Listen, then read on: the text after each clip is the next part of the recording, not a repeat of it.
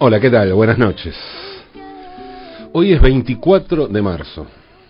Uno de los 24 de marzo más extraños que recuerde. Si no el más extraño. Me imagino que a la mayoría de ustedes les debe pasar algo parecido. Un 24 de marzo sin marcha, sin calle. Extraño. Extrañísimo. Pero bueno, estamos viviendo tiempos extraños, extrañísimos. El 24 de marzo es símbolo de muchas cosas. En principio, de terror. Porque a decir verdad, lo que recordamos, lo que nos moviliza, es el terror. Darnos cuenta de que podemos movilizarnos, plantarnos frente al terror. Por eso elegimos una fecha que es terrorífica, para arrebatarle al terror su alma durante mucho tiempo vinculé el 24 de marzo con una especie de berretín nacional de honrar a las personas por el día de su muerte, ¿no? Así recordamos a San Martín, a Belgrano, a Gardel, a Evita. ¿Por qué no celebrar mejor la vida, ¿no? Recordando la fecha de nacimiento de aquellos a quienes consideramos nuestros próceres. Después entendí que las cosas pueden ser interpretadas de otra manera que la celebración de la muerte no es en realidad una celebración, sino una neutralización. La muerte no existe si existe un paso a la inmortalidad. No tiene que ver con lo esotérico, no se trata de una inmortalidad literal. No es física ni siquiera espiritual. Es una inmortalidad dada por el recuerdo, por el recuerdo general por el recuerdo de un montón de gente, por el recuerdo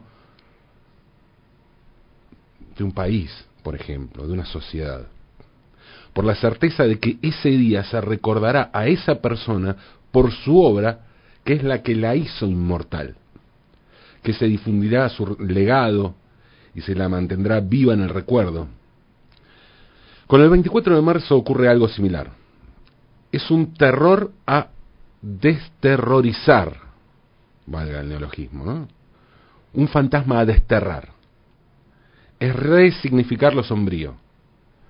Por eso la marcha del 24 de marzo fue mutando de acuerdo a las épocas, pero siguió manteniendo un espíritu de inventiva que caracterizó a un nuevo movimiento político y social en la Argentina.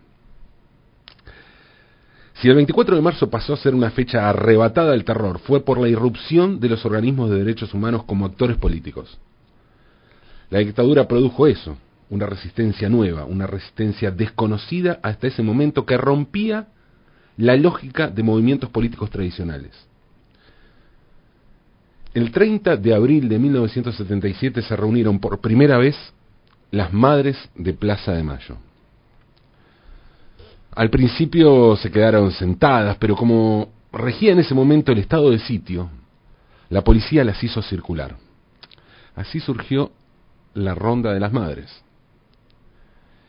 En octubre de ese mismo año, de 1977, las madres marcharon en la peregrinación a Luján. Y para identificarse entre la multitud, usaron un pañuelo blanco en la cabeza.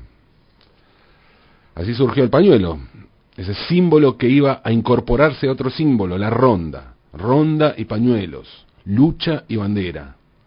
La historia empezaba a rodar. A rodar en rondas, porque eran eso, rondas, nadie hablaba de marchas. Aunque con su reclamo de memoria, verdad y justicia se convertirían en un bastión de lucha contra la dictadura cívico-religioso-militar, como la llama Nora Cortiñas y pronto, pronto las rondas de las mujeres de pañuelos blancos se iban a convertir en marchas multitudinarias. Las madres irrumpieron en la escena política ocupando el lugar que la dictadura había clausurado, la calle. Y lo hicieron plantándose en soledad frente al descrédito y la indiferencia. Las madres y con ellas todos los organismos de derechos humanos ocuparon la calle no solo para mostrarnos la verdad, también nos enseñaron que era la calle donde se ganaban los derechos, donde se exigía justicia, donde, donde se podían cambiar las cosas. Pero si bien las organizaciones de derechos humanos fueron un símbolo de la lucha contra la dictadura, no fueron los únicos que salieron a la calle a combatirla. El 27 de abril de 1979, la corriente más combativa de la Confederación General del Trabajo le hizo una huelga a la dictadura. El reclamo estaba centrado en la oposición a la política económica de José Alfredo Martínez de el ministro de Economía con un linaje que se recuerda en un pabellón de la sociedad rural argentina, como podemos apreciar cada año, bueno, no este año, pero cada año cuando vamos a la Feria del Libro de Buenos Aires en la rural, en Palermo. Pero también incluía reclamos, el reclamo de la CGT, incluía reclamos sobre la situación de presos, detenidos y desaparecidos. En ese momento la CGT estaba dividida entre un sector más dialoguista con los militares y otro más combativo, que fue obviamente el sector combativo el que llevó adelante la huelga. Pero entre esa división y el estado de terror general el paro no tuvo un acatamiento masivo y solo se sintió fuerte en las zonas, las zonas fabriles de las grandes ciudades.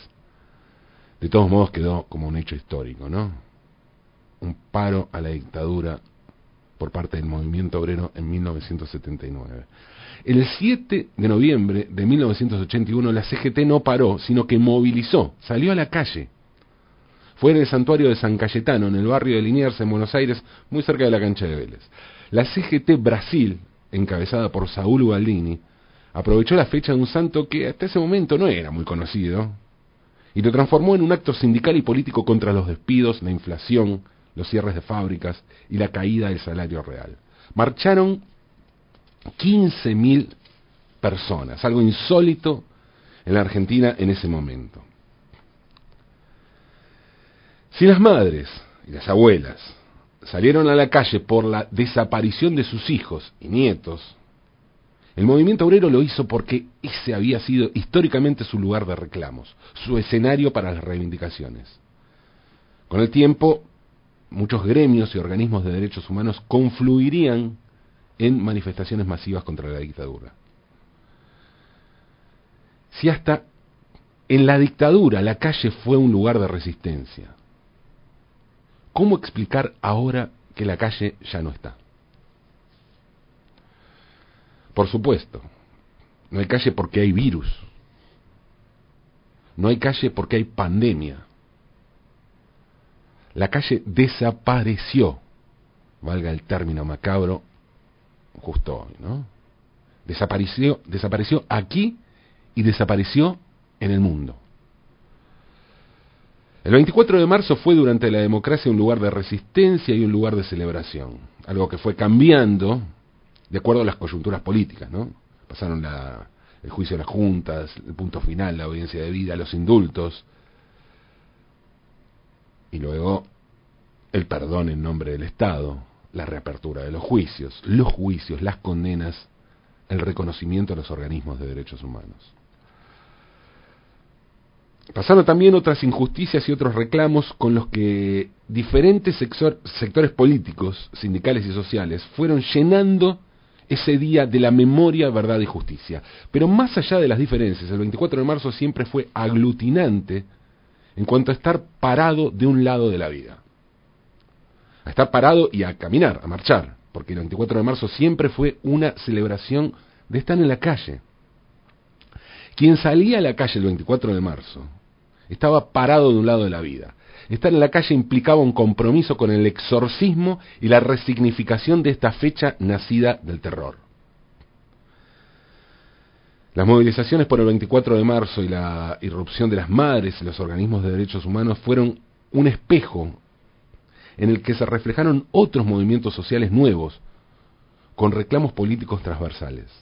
El más elocuente fue el que hace dos años convocó a cientos de miles de personas pidiendo aborto legal, seguro y gratuito. No casualmente, otras veces las mujeres fueron quienes marcaron el camino, y el camino una vez más conducía a la calle como escenario político, como nos enseñaba justamente la marcha del 24 de marzo. Esa marcha, esa calle que implicaba un recorte, y si se quiere, para usar un término bastante barreta, discúlpenme, pero implicaba una grieta. Hoy paradójicamente la ecuación se invierte y el recorte o la grieta pasa por quedarse o no quedarse en casa. Pasa por no caer en trampas o artilugios para moverse más de lo necesario. Alguna compra de barrio, cumplir con alguna tarea indispensable, si se tiene un permiso oficial. Hoy la calle implica un peligro. Más que eso, implica una falta de consideración hacia el prójimo. ¿Cómo sobrevivir a esta idea? ¿Cómo atravesar un 24 de marzo en el que la calle tiene un significado opuesto a todo aquello que aprendimos, a todo aquello que nos enseñaron, a todo aquello que vivimos? No hay calle, no hay abrazos, no hay besos, no hay reuniones, no hay charlas, ni siquiera la dictadura pudo imponer lo que nos está imponiendo el virus. A ver, a ver, por favor, que se entienda. ¿eh? De ninguna manera, no, no, de ninguna manera, no caigamos en reduccionismos. Por favor. No estoy comparando el virus con la dictadura. La dictadura tenía caras, tenía gente, el virus no, es invisible. Esto no tiene nada que ver con aquello. Y hablo del virus, no, obviamente. Por lo demás, hay un Estado de Derecho, hay un compromiso firme con cumplir con el Estado de Derecho. Y eso hay que destacarlo, porque hay gente que está usando el fantasma del virus para agitar otros fantasmas que sí tienen que ver con la dictadura, como el estado de sitio. Tenemos que cuidarnos de los vigilantes, no de la policía, que no es más que una fuerza que depende del poder político y está actuando de acuerdo a las órdenes precisas del poder político justamente. Tenemos que cuidarnos de los vigilantes de siempre, de esos que se la pasaron pidiendo mano dura y ahora creen que el virus les da el derecho de transformarse ellos mismos en portadores, en agentes de la mano dura. De la mano dura, de la venganza, de la alcahuetería, de la estupidez. Tenemos que lograr que la estupidez no sea pandemia. Es difícil este 24 de marzo, ¿eh? Pero así están las cosas. Tenemos que quedarnos en casa. Tenemos que quedarnos en casa, a conciencia y con convicción. Aún sabiendo que no queremos quedarnos en casa, que no nos gusta quedarnos en casa, que un 24 de marzo no es un día para quedarse en casa. Tenemos que quedarnos en casa porque esta es la forma de cuidarnos, de intentar hacer una sociedad más solidaria, más justa, más inclusiva. Tenemos que seguir quedar, tenemos que quedarnos en casa y seguir exigiendo memoria, verdad y justicia. Y teniendo en claro que hoy esta es la forma de exigir memoria, verdad y justicia. Tenemos que quedarnos en casa sabiendo que tenemos que volver a salir a la calle. No es fácil, ¿eh? Nada fácil. El asunto es contradictorio y puede parecernos algo injusto, pero así están las cosas. Así está el mundo, Así es el momento que nos toca vivir. Quizá la mejor forma de seguir exigiendo memoria, verdad y justicia sea hoy pensar cómo vamos a volver a la calle. ¿De qué lado de la calle nos va a dejar parados el virus cuando volvamos a la calle? Porque vamos a volver. Hoy. En este 24 de marzo tan particular, tan extraño, tan inverosímil tenemos que tener en claro que a la calle vamos a volver. Vamos a volver aunque ahora toque quedarse en casa. Vamos a volver, aunque es de noche.